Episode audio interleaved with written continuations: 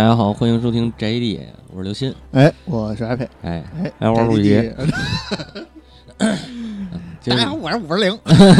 就是我们俩啊 啊，，对，这是我们俩，对，然后这期宅基地呢，终于这个夺回那个主控权啊。太好了。对，这期主要是想跟大家分享几本书啊，嗯我们也来荐书的节目。对对，对，荐书。嗯，这个原因起于什么呢？这个流流流浪地球火了是吧？大刘也火了啊，琉球，对，，刘慈欣老师也火了，然后我们嗯就给大家这聊聊他的作品啊，哎，推荐点儿。这个刘慈欣老师，比较小众的。哎，啊，不太不太那么为人所知的，但是写的很有特色的。哎，对，嗯，其实。呃，大刘写过很多作品啊，嗯。这个可能很多人就是这回流《流浪地球》火了，就又知道一个《流浪地球》，然后啊《疯狂外星人的乡村教师》对，然后还有之前的《三体》啊啊，很多人就是三体派，很多人说《三体》太牛逼了，怎么怎么着的。嗯。但其实啊、那个前两天看一采访，嗯。就是高晓松疯狂暗示大刘，嗯。让他说出对人类很失望、哦。这个观点，哦，然后呢，大刘就疯狂不理会，疯疯狂噎他嗯啊、就是其实。在这一个观点上，就是高晓松，高晓松跟跟大刘是一个非常对立的这么一个。嗯我之前跟朋友讨论过，就是高晓松其实是一个那种人类悲观主义者，他是会觉得这个人人类是一个很没有希望的人。对，嗯、大刘是一个特别客观的人。嗯。大刘他说过，就是他他自己在那个节目里边大概的意思就是说，他他觉得人类很很伟大嗯。啊，觉得人类是是在这个茫茫宇宙中那个是能够衍生出来是一个奇迹，但是嗯。所有的一切它有一个前提。前就是有一个前前提条件，就是嗯当你以一个人类的视角去看待人类的时候，你会发现人类是很伟大的。但是当你站在宇宙宏观的视角去看待人类，其实人类就是茫茫沙滩中的一粒沙，甚至还都不到。对，因为有过这么一个科那个数字统计啊，就是嗯说这个这个宇宙中啊，整个宇宙范围内。恒星的数量嗯是要比地球上的沙粒数量要多的，没错，对，就是一颗沙子能够对应宇宙中也不是几百万个恒星，哦，就是大概是这么一个数量级嗯啊。然后，所以，所以其实，呃，如果说大刘的悲观人类悲观主义，它它体现在哪一点？是体现在整个宏观宇宙这个这个尺度上，他是认为。那就不是大刘了，那就是所有人都应该抱一个悲观的角度，因为人类的文明总有一个终点，总有一个尽头嗯啊，它不可能无限的延延续下去。是，对，所以刚才你来之前，我不是说，就是你来这儿以后，我不是说吗？说昨天跟今天，昨天晚上跟今天早上嗯复习了一遍一遍对，星际穿越。用两个时间段，对对睡觉前看穿的前半段，睡觉后看穿的，呃睡醒来穿回来了，看穿，嗯对，最重要的戏活给隔过去了，睡过去了。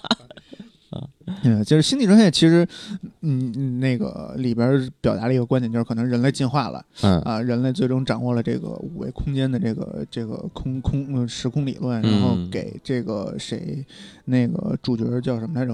库珀嗯啊，给他搞了一个五维空间，然后这个让他去去去去拯救人类是啊。但是其实这个这个片子也挺挺挺神叨逼的。对对对，就是我相比之下，这种这种穿越类的，我更喜欢源代码，啊，对对对，嗯。源代码是一个呃，怎么说特别硬核的一个嗯科科幻对科科幻电影。那可能是人类进化了，但其实《星际穿越》呃就就说点题外话上来先先说先先来一个引言就是《星际穿越》不是就就是这《流浪地球》火了以后，很多人拿《流浪地球》跟《星际穿越》比嘛。嗯。那《星际穿越》其实在设定上也有很多不合理的地方。对，首先就是这个黑洞嗯啊，这个黑洞所有主流科学家猜想是没有任何东西可以逃过黑洞的引力。嗯啊，接触到黑洞就是被碾碎嗯啊，因为它的引力太强了，它的引力是无限大。，嗯嗯，然后这个，但是星际穿越做到了啊是这个嗯嗯诺兰嗯做到了啊，然后呢，这个还有就是五维空间这个观点，五维空间是。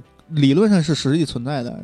你作为一个四维人类，作为一个三维生物、四维时空的一个生命体，嗯当你进入到五维空间的时候，啊，你你这可以理解啊，就是咱们之前不是说过了吗？这个所有在理论上不能被证伪的，嗯，都假设它存在，假设它存在，啊，都假设它是可是是存在的。嗯但是五维空间这个东西是可以存在，但是你你作为一个三维空间的生物。你怎么去影响五维空间的时间线呢？是你怎么去穿？这这不就是穿越嘛？对吧？是是 是这这是一个很祖母悖论的一个东西，啊，对吧？啊，虽然说他在那个《星际穿越》里边是是是达成了一个自洽，嗯嗯，这个逻辑自洽，但是我感觉还是挺胡逼的。嗯，对，所以其实也没必要鼓吹这个《星际穿越》多么多么牛逼啊，这个这个呃，《流浪地球》多么多么傻逼嗯，啊，都好，都有各各因为是这样，很多呀是诺兰粉丝，啊这个现在现在我是美分，不是诺兰粉丝美分对，然后大大这个看电影的呢，觉得自己看过几部电影，这个嗯够得上这这这个高水平的，那可能都是看几部诺兰就觉得自己有这个实力了是是，啊，就开始就开始这个觉得怎么着着对对吧？嗯，啊，你看看红辣椒，对吧？是不是这道理？那是诺兰嗯的精神导师。就说这意思嘛，嗯，所以说这东西我自己是觉着啊，《星际穿越》味儿事儿，嗯，嗯，就像我说的，这种穿越片儿我更喜我更喜欢源代码，我觉得源代码。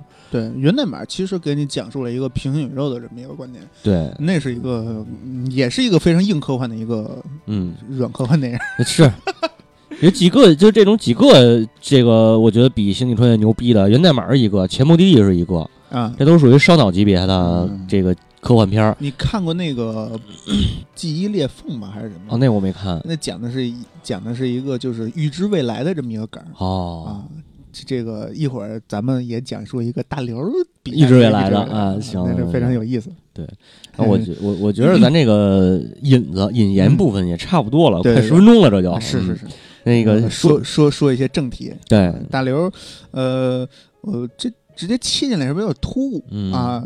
这个首先先推荐大家去看一下《流浪地球》的原著、啊，嗯去理解一下大刘他《流浪地球》原著跟《流浪地球》这部电影它主要讲的故事的差异在哪儿？嗯是。对，其实《流浪地球》这部电影在《流浪地球》原著里边是这段是没有发生的，人类直接就逃逸了嗯。这个木星引力引力弹弓嘛。啊，对，直接直接就逃逸出去了。啊。就引力弹弓这个效应，大家也可以去理解理解啊。在很包括在《星际穿越》里边也出现了啊，它是一个非常核心的一个，在天文学和物理学上是一个非常嗯。核心的一个这个，呃就是就算是一个功能性的一个学东西吧。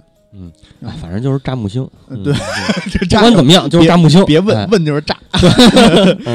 对，然后这个呃，当然那个《星际穿越》里边没炸木星啊没炸它嗯是利用了黑洞的引力弹弓，对对对我觉得也挺牛逼的。嗯，那个算了，不说《星际穿越》了，你一说又说远了。要不你就要不你就这这期改改，咱不推荐大刘了，推荐这个 你知道为什么吗？啊就是就是说这个他他说的是利用黑洞的引力弹弓效应，摆脱黑洞的引力，哦达到逃逸黑洞黑洞的逃逸速度。啊那黑洞是光都不能逃逸，等于说你是用了黑洞的引力弹弓，达成了超越光速的这个这这这这个这这个呃是科科科学幻想吧？是啊是，这这只能是一玄幻，根据爱因斯坦的这个相对论来说，它是不可能存在的，对对对你知道吧？嗯啊，当然它这里边有这个时间膨胀这一说啊，那这就是只是可这个呃流浪呃星际穿越，它达成了一个逻辑自洽，啊，对，用这个利用黑洞的引力弹弓，啊然后创造了一个哈梅哈梅哈，对吧？然后把自己推出去了，你只能这么想啊。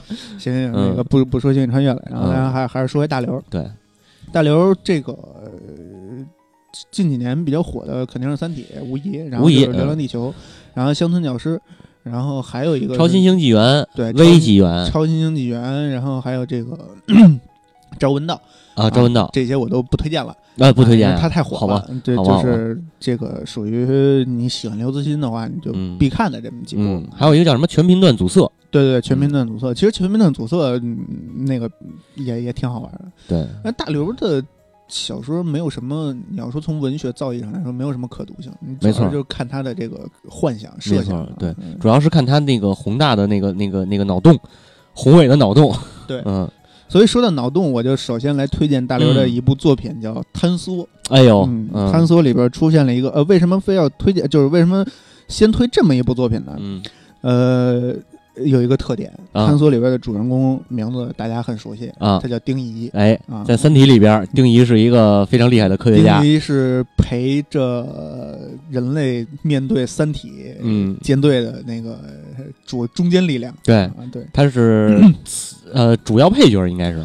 对，小说里他他算是主要配角吧？嗯那其实也对，他是贯穿三部的主要配角。对，啊，嗯这个包括第一部的那个叫叫主角叫张什么来着，忘了那个这张，包括和第二部张北海。对其实大刘最想写的是张北海啊，然后啊，他把第二部就把张北海写死了。是 其实逻辑并不是大刘最开始嗯设想的那个《三体》的主角。嗯嗯，然后这个丁仪他在这个坍缩这个这部小说里边也是一个天体物理学家。嗯然后这个故事主要讲的是什么呢？讲的是人类观测到这个 宇宙的红移现象。啊，就是宇宙是呃，目前主呃这个天体物理学吧，包括这个嗯主主流物理学界都认为宇宙是源自一场大爆炸嘛。对，在那个 一秒的时间内膨胀到了现在这个嗯这个呃宇宙的大小，嗯然后然后就引发了一个问题，嗯就是宇宙到底是继续在膨胀，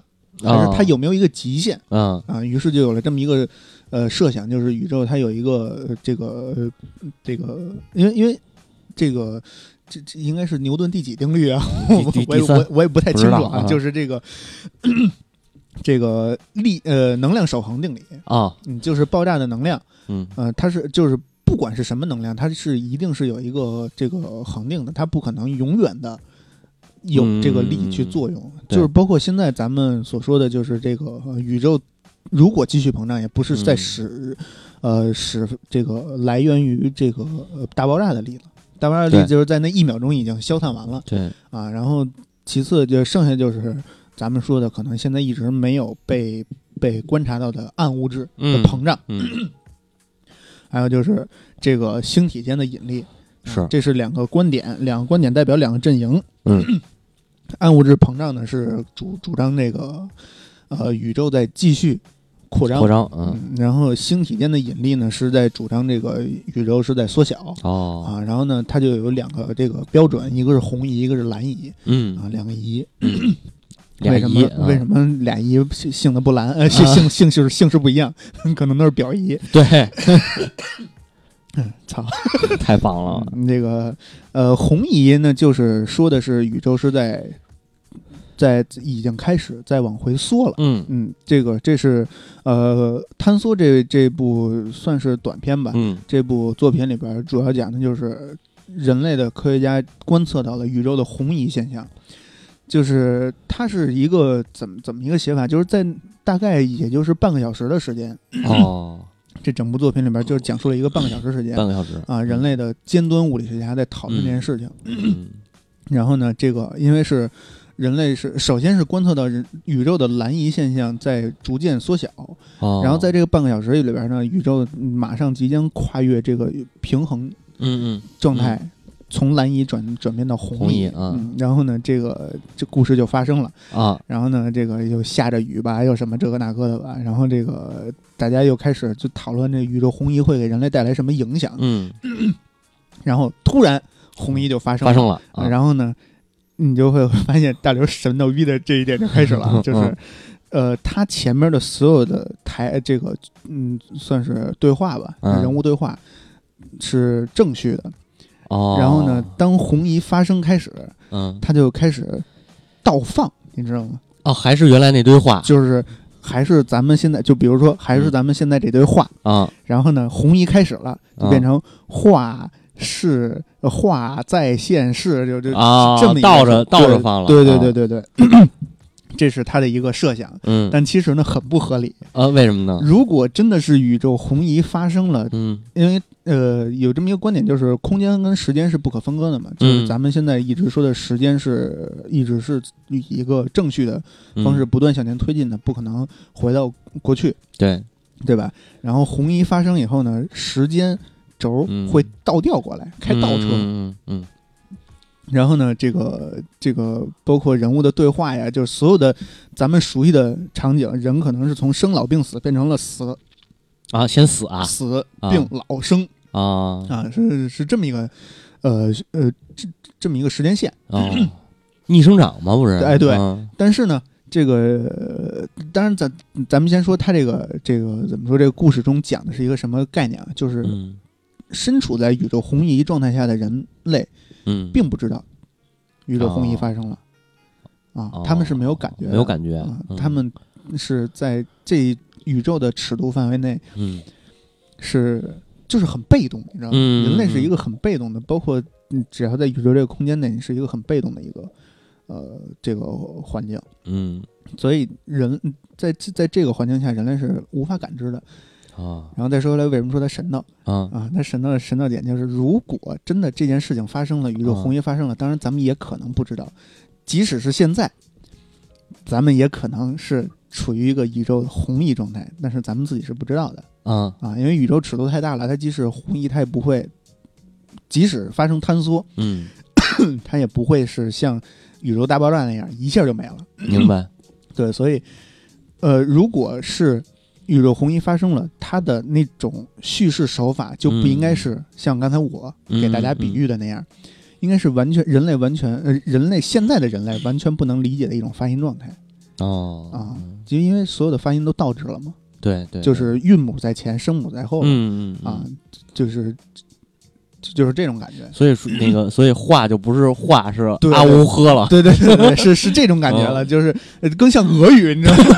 就中国人开始说俄语了，就是俄俄国人开始说中文了，是，对，是是一种这种感觉。嗯但其实这个呃，为什么我推荐这部呢？因为嗯它是一个特别有怎么说，特别哲学氛围特别浓重，嗯，就是宇宙到底是什么？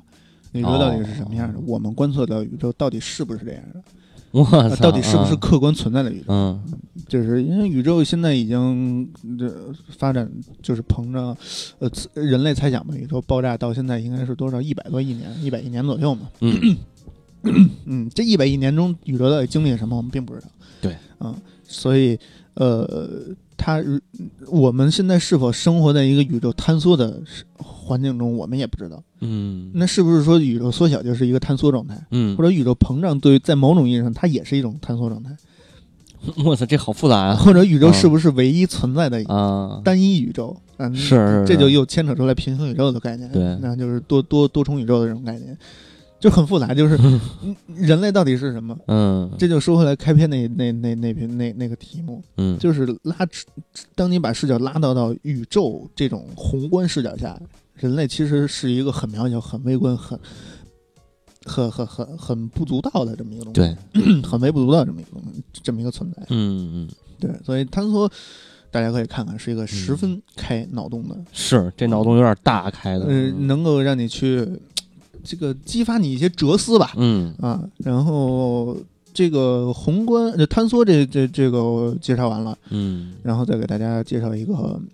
推荐一部吧，嗯，那个他那个叫什么微观尽头，啊，微观尽头，对，嗯。也是一个十呃十分有意思的，嗯。跟这个这个这个坍缩有一个异曲同工之妙。它同异曲同工在哪儿呢？就是主角也叫丁仪，嗯，所以大刘的作品就是丁仪宇宙，对，嗯。呃，咱们先假设啊，大家都知道，现在最基最基础的人类观测到最基础的基基础粒子嗯，是嗯。夸克，夸克最小的这个粒子单位。对，嗯，然后夸克之下能不能再嗯。这个呃再再往下分？对对，这个人类是不知道的是啊。嗯，理论上是不存在夸克比夸克更小的。嗯那这个这个没事，当年还说不存在比电子更小的呢，那是嗯你，你说的对，这这这个这，如果让按你这么说，这微观宇宙这这微微观尽头这这这个作品就没了。哦哦哦哦，是吗？对嗯是这样，就是呃，但是但是又说回来，就又这么一个宙斯，嗯是不是真的存在宇宙中真的存在无限这个嗯概念嗯啊？是不是任何东西都能无限的往下细分是啊？啊？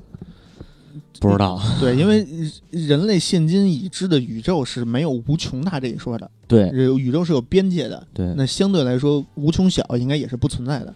也是有一个小到极致的，对，它应该是有一个边界存在的。嗯然后这个这部里边呢，就说的是夸克是人类已知的这个呃，这个人类是怎么监测的这些呃基基础粒基本粒子，嗯怎么监测呢？嗯这个有一个东西叫啊大型离子对撞机啊对，啊、这个。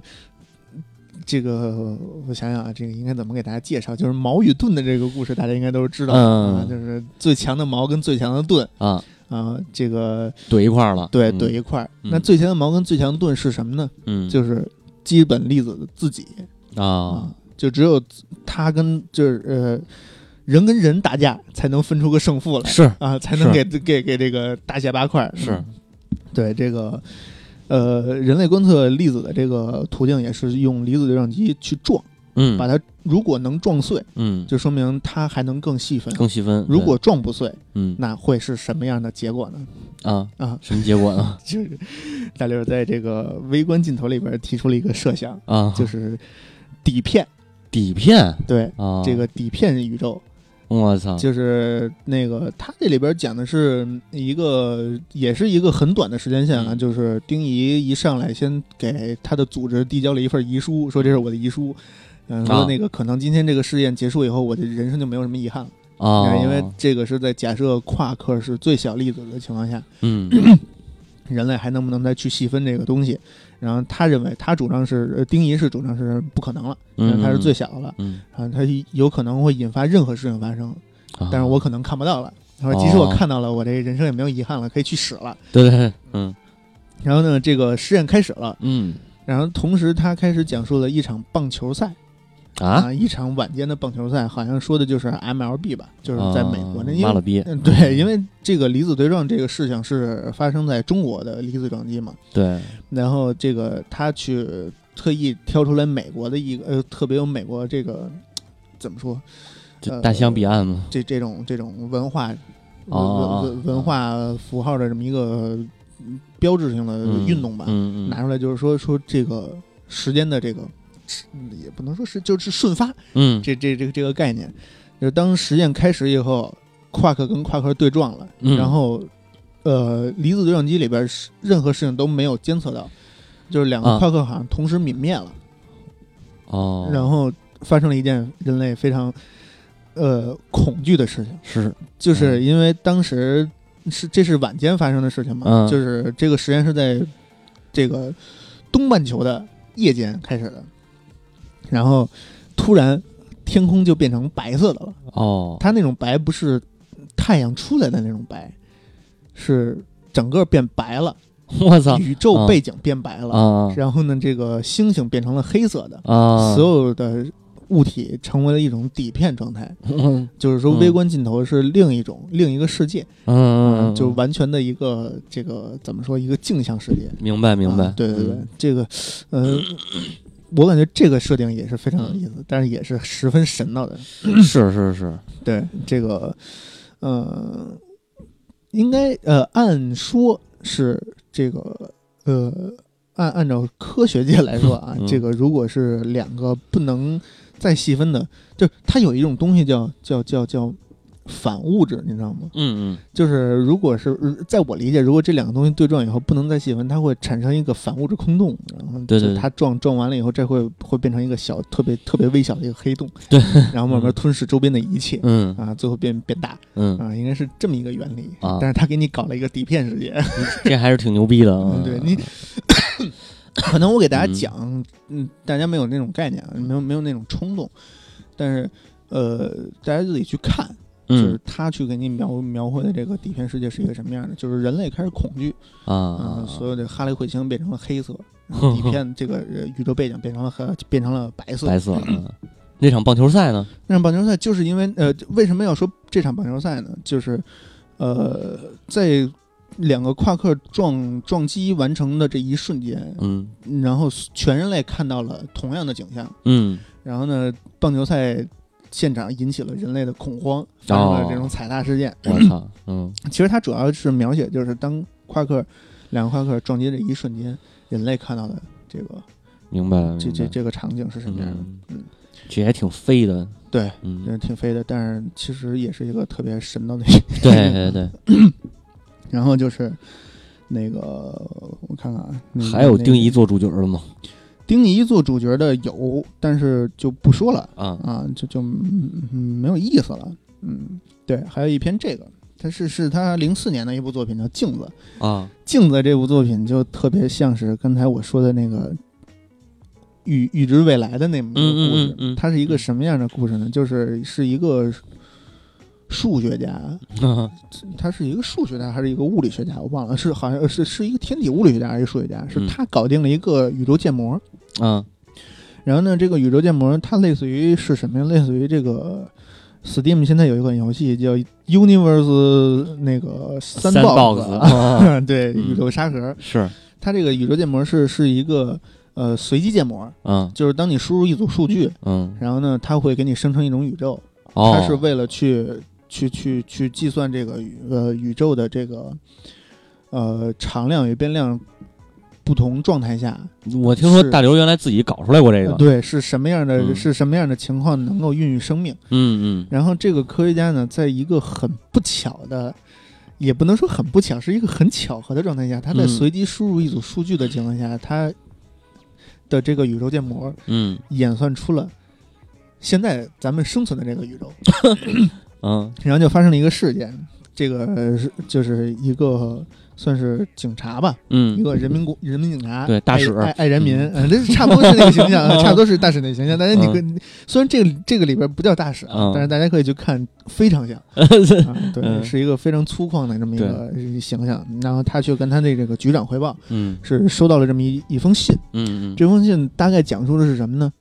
其实什么也没有讲述，嗯啊就是告诉你，就是信原封不动的描述了当这个局长打开这封信以后，以哦后所有的事情。哦我操。啊，你知道吧？哦？就因为它这个宇宙建模是可以快进的嘛，嗯对对。对，然后就是，呃，所有的事情，然后那个这这个这个局局长就一开始呃有人一开始他会认为是这个有人在监视他们，嗯。但是公安系统啊，嗯怎么可能会被监视呢？是啊，那得多水啊！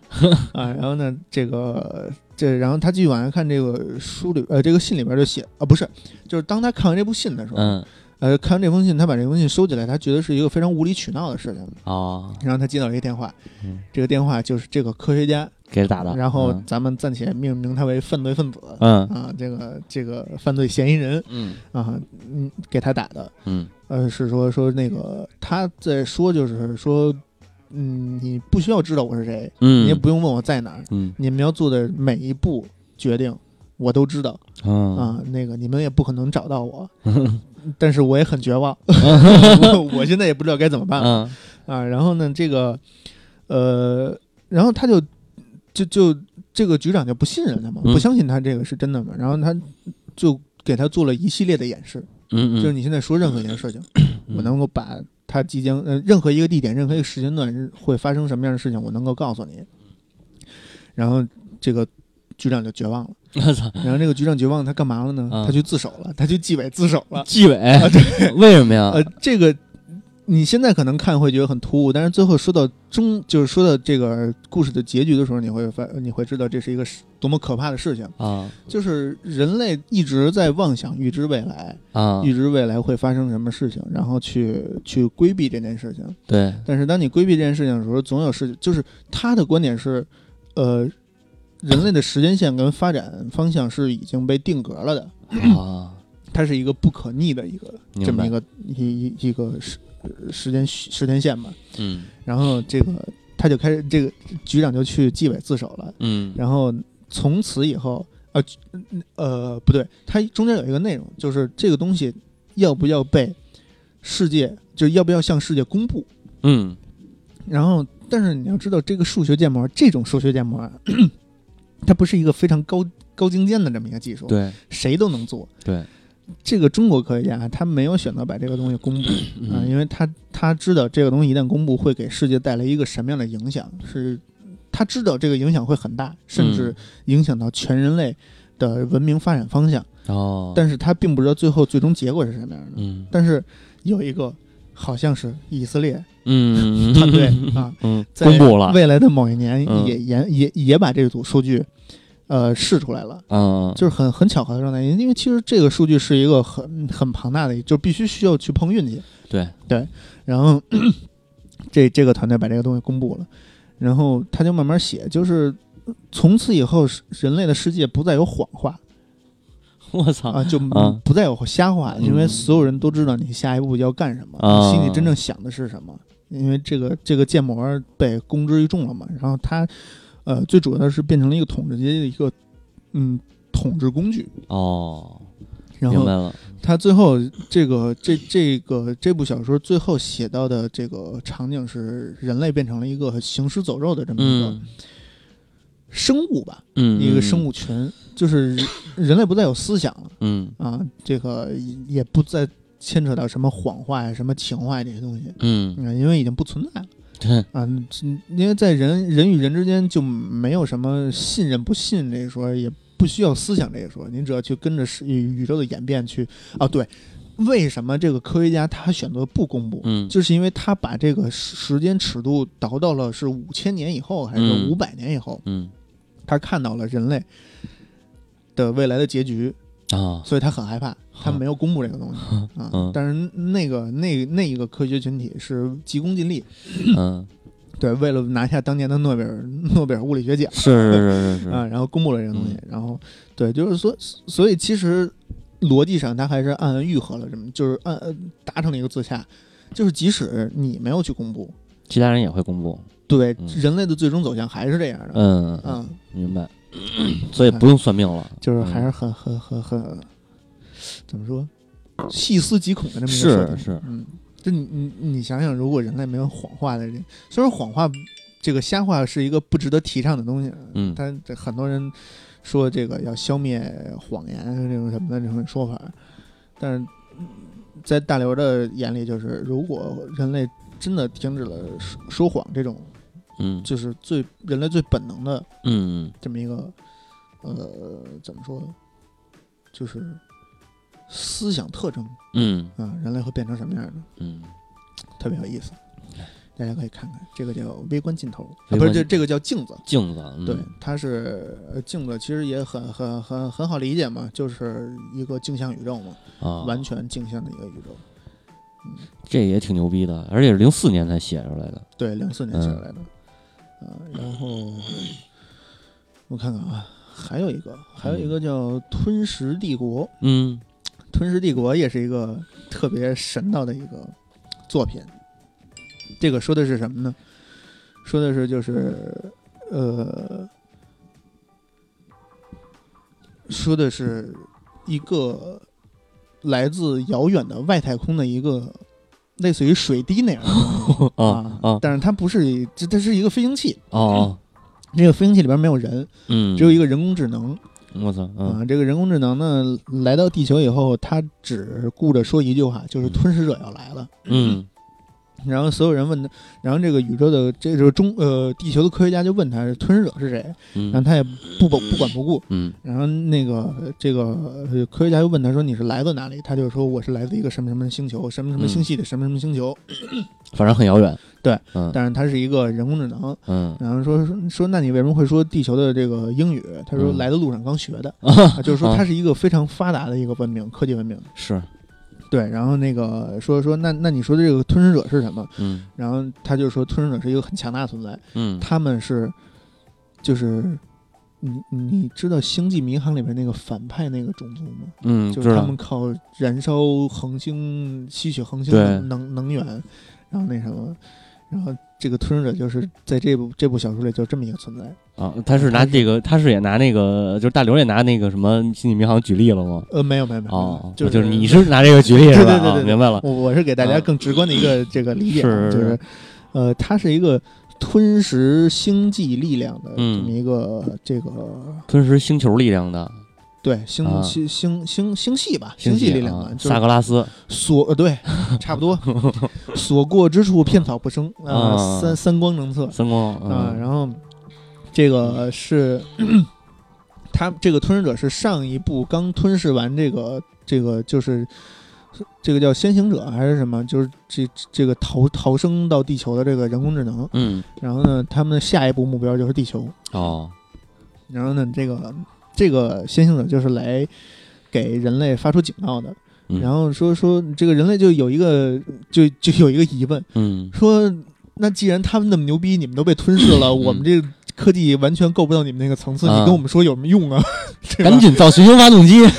然后那个那这个这个呃这个 AI 这个人工智能就是说说我可以帮助你们啊。啊去逃离吞噬者的这个这个这这怎么说毁灭？嗯嗯但事实并没有啊，是事事实并没有好像啊是因为人类就是各种打架，就 又说回到了这个政权问题，就是政治问题。哦这就是因为拖的时间太久，然后当人类决定要逃亡的时候，吞噬者已经来了。嗯然后呢，吞噬者呢是一个非常庞大、非常有废土气息的这么一个，嗯他们有一个比呃是比行星更大的一个宇宙飞船啊，啊，吞吞所有的吞噬者生物都是生活在这种宇宙飞船上。我操，那啊挺牛逼的。对，然后他们的这个宇宙飞船的 这是可以吞噬恒星，嗯去这个这个提汲取能量，啊然后为他们做这个在星际中算是殖民也好啊，流浪也好啊，嗯提供能量嘛。嗯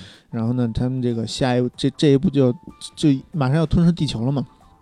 然后就是你看啊，这个前期非常神的，嗯就最后是地球被吞，地球是被吞了还是没吞，我忘了。啊然后呢，但是他最后揭示了一个呃谜底，就是这吞噬者是怎么来的呢？怎么来的呀？这个吞噬者啊也会说人类的语言，哦，呃然后？呢也也会这个呃一好像是啊对，没有任何感情成分在，嗯就是他们没有感情，嗯但是他们会说这是地球语言。嗯然后他们来到地球以后呢，呃，他们有一个先遣小队，说是就是有一种字里行间表达出一种就是荣归故里的那种感觉。嗯嗯，嗯然后这个人类的科学家就去跟他沟通，就是说说说你你们为什么会表现出一种就是你们终于回来了这种感觉？嗯，回家了。对，嗯回家。了。然后你猜这个谜底最后是什么？他们是地球赶出去的。呃，也是也不是，不是被赶出去的，啊他他们是恐龙的后裔，啊！我操！就是恐龙是。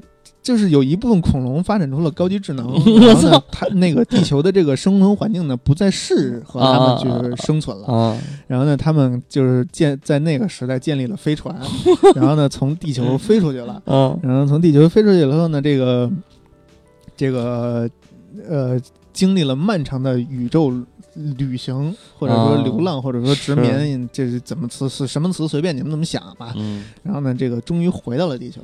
哎，因为他们这个观测到这个好像是太阳马上就要熄灭了，哦他们要回来把哦这个、这个利用太阳最后一缕、呃最最后一点能量，为他们提提供能量。哦，最后结局好像是还是把这个吞吞把把地球呃太阳系吞吞噬了 啊。然后他们那个飞船。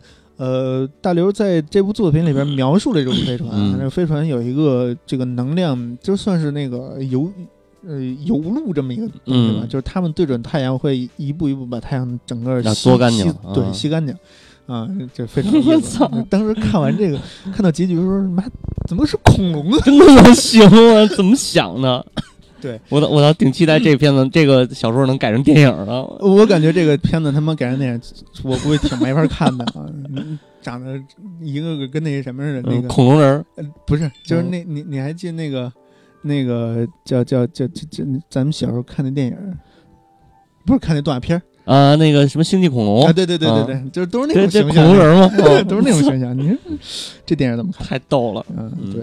然后呃对，然后还其实还有一个关于恐龙的那个、呃故事，也是大刘写的，嗯。叫什么？我他妈刚才找了半天忘了。嗯。啊！对，命运。啊，命运。这个刚刚才那个吞噬者，吞噬者是他两千呃也也是两千年左右写的，好像是。嗯，我看看啊，哎，又找不着了啊，算了，这不重要。没事儿。然后这个呃，对，两千零二年，嗯这是两千零二年写的啊。然后这个现在要说这个命运呢，是两千零一年写的。啊呃，命运这个也是非常有意思，就是人类掌握了这个行星际旅行，嗯哎不，哎是行星际是恒星啊，恒星际旅行，呃，掌握了恒星际旅行。嗯这个恒星际旅行是怎么达成的呢？是通过时空签越哦啊，就是所有的科幻作品里边最爱玩那个时空对签越这个梗儿。对时空穿越的原理是什么呢？是虫洞。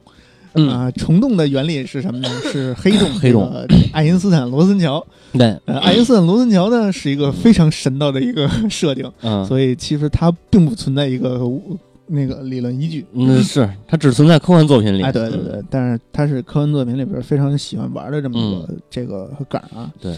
然后就是说说，在未来的某一天，人类呢掌握了恒星际的这个呃旅行，嗯，然后呢，这个而而而且它是一个非常民用范围内的民用啊，对，就是它已经不处于那个啊。高尖端科技，它属于一个民用范围内，就就是就就跟我现在去日本玩了一趟似的，你现在就跟你现在你现在想上月球玩一趟。哎不是，啊。呃就就跟我现在想去半人马星座玩一趟。啊，对对就是一对，分就是十分钟的事儿，可能是是是是啊，嗯。这这几光年对于我来说就已经不算是不属于一个是。这个多大尺度的一个距离了。嗯然后呢，这个这这部作品呢，主要讲的是两口子，啊呃，这个进行这个结婚，嗯，进行恒星际度蜜月的时候我操啊，发生的事情。就是恒星际旅行虽然是一个非常常见的事情但是呃是有危险存在的，嗯是有风险的。这个风险是什么呢？是当你穿越。呃，当你进行时空穿越的时候，如果碰到了时空裂缝嗯啊，你会进入到一个时空乱流里边。啊然后，当你在从时空乱流里出来的时候，你是就不知道在哪了，你知道吧？你也不知道是在嗯几百万年前，或者几百万年之后，或者是嗯另一个另一个空间中明白啊。然后这个这一部这这当然作为主角嘛，他就必须经历一些事情了嘛。对啊，如果作为这个路人甲的咱们肯定是不会经历这但是作为主角这一对夫妇在进行时空就是在进行穿越旅行的时候碰到了这个空间裂缝。嗯时空裂缝，然后他们这个就是算是陷入到这个时空裂缝里边了。嗯然后当他们在出来的时候，嗯发现他们其实并没有跑到一个多遥多么遥远的空间啊，嗯。就是还是在这个太阳系内，然后他们还能看到啊、地球好像嗯。是在火星附近吧？哦。对，就是他他们当时还是心安的，嗯。就是是一颗悬着的心放下来了。嗯。然后呢，这个呃，当他们呼叫无线电，通过无线电呼叫这个地球的时候呢，嗯。发现没有人回应，啊。他们就是坏坏胎，要出事儿。会嗯。回回到了一个史前几万年的这么一个时代，因啊为那个他们在呃宇宙俯视地球的时候，发现这个呃大陆板块好像也不一样了，啊。大陆架好像也发生了变化，呃，但是他们由于燃料的原因，嗯。必须进行返航去做燃料补给。啊。啊、然后呢，这个因为时空乱流是他们在里边好像也是也是需要达成一个什么逃逸速度吧，啊。导致他们用用用了过多的燃料。明白。然后呢，这个当他们回到地球的时候，发生发现世界不一样了嗯。啊，人类不再是这个星球的主宰了，啊？取而代之的是恐龙。恐龙。我操。呃，然后嗯那个，其实他这个讲的是非常一一个非常环保主义的这么一个故事啊，就是当你当当这两夫妇回到地球的时候，发现，呃，地球是被恐龙统治的，嗯。但是人类依然存在，那人类存在是史前人类还是？但是人类是一个非常不智能，就像猪一样的嗯 就是，呃，在他们穿越到了这个这这个宇宙的地球中，恐龙会带着自己的孩子去人物园儿 去看人，是一个什么样的生活状态？太牛逼了人是能被当做家庭宠物的，啊。人也会被豢养在呃被被圈养在一个这个嗯这个算是一个什么一个封闭的空地方嗯嗯。啊，用来当肉吃。哦我靠。啊，然后人类的 食物呢，就是类似于蛆啊什么这种嗯。食物链底层的东西。嗯。但是人类其实在这一个宇宙呃或背景下也是食物链底层，嗯。它是为了恐龙做这个人这个能能量补给供给的这么一个存在，可以可以啊 就是非常非常牛逼的一个设定。嗯。对嗯，然后其实我想推荐的就是，因为它因为还有很多好作品 包括那个烧火工啊、金戈呀、嗯地火呀，还有那个地球大炮啊什么这些，啊都是呃刘慈欣大刘他们做的这个，呃就是他他写的这个、经典的短篇，嗯。然后包括他二零零三年还写了一个那个《白垩纪往事》，我操也是肯定这一也一听肯定也是恐龙跟恐龙有关。那可能他那两年比较沉迷于恐龙，订了一嗯。订阅一本杂志叫他妈《恐龙世界》自然。对，自然那个 Nature，、啊、对，嗯，然后但是但是我就不一一推荐了，嗯。就是给大家推荐一个豆瓣上一个小组叫嗯“科幻奇幻中短篇阅读”，哦因为我看的大部分大刘的短篇作品都在这儿嗯啊。然后里边也有像尼尔盖曼啊，嗯这种新生代的这种美国科幻小说作家，是然后也有阿西莫夫啊什么的。嗯，老牌儿的，对嗯，然后其实推荐了这么多大刘的这种国国国产硬、嗯硬科幻的作品，我必须再给大家推荐一部，嗯，就是我十分喜欢的柳文阳柳公子的哎呀《一日球》。一日球，对，对《一日球》，我应该是在很多期节目中说了无数次了啊。是，但是为什么这么推荐他呢？因为其实他是一个，呃，设定非常奇妙，嗯呃，然后这个非常有意思的这么一个设定，就是他一上来就写的第一句话是什么？X 先生决定今天自杀去死啊，不是、啊 X 先生今天自杀了。啊然后呢，发生在一个非常小范围的一个旅馆中的故事。啊然后当这个主角是写的是这个旅馆的一个、呃算是服务员吧，嗯，算是一个看门的，看门的，嗯，包括这个就就算是一服务员吧。嗯然后呢，他在某一天接待了一个客人，嗯这个客人非常奇怪，他是不是自己走进来的？是被啊。两个穿着黑衣服、黑风衣、黑帽子、黑口罩、黑墨镜的人给架进来的。嗯然后呢，架进了一个这个房间，然后这个 X 先生就就没再出来过。啊，啊，不是出来过一次，嗯。就是这个主角只见过这个 X 先生出来过一一次问他今天是几号，嗯，然后再就是第二天，他发现这 X 先生自杀在这个空这个房房子里了，嗯。然后呢，话题这个这个场景转换嗯，就开始转转换到 X 先生身上，X 先生是因为一起什么？是是因为一起时间犯罪还是什么？是是嗯是，反正是犯了一个罪。啊然后呢，在那在在在那一年开始，呃，时间禁锢刑罚，哦，就是这时间法，这个确确立了，就出台了。嗯。然后这个呃，拘留可以不再限制他的人身自由，嗯，但是是限制他的时间时间自由。对、啊 X 先生就是这个这么一个时间罪犯，哦，他被判定是将他的时间锁死在某年某月的某一天嗯的这二十四小时中。嗯这二十四小时里边，你可以去到世界任何地方做任何事情，跟任何人说话。嗯但是当五月的钟声响起以后，嗯你会发现你回来，你 X 先生还是回到了这一天。然后 X 先生一开始对这个刑罚是嗯这个毫无，就就就是就内心毫无波澜，啊甚至有点想象啊啊。对，但是最后他选择了自杀。然后当这个这个酒店的这个服务员发现他死在房中的时候，看到他房间中这个刻画了各种的嗯。物理学物物物理的这个 公式，嗯。就是 X 先生死前的最后一次挣扎，就是怎么能脱超脱这个、哦逃脱这个逃脱时间牢笼。锢，嗯。但是最后没有成功。嗯。然后那个其中就是描写了很多，就是这个 X 先生啊，对他有一本日记，好像是、嗯。他记述了跟这个酒店服务员的这个呃对话，哦。就是每天的对话，不同的对话。然后呢，但但是这个酒店服务员的印象中只见过他一次，啊，就是出来问他是几今天是几号，嗯，然后问问完他今天是几号，他就死了。嗯。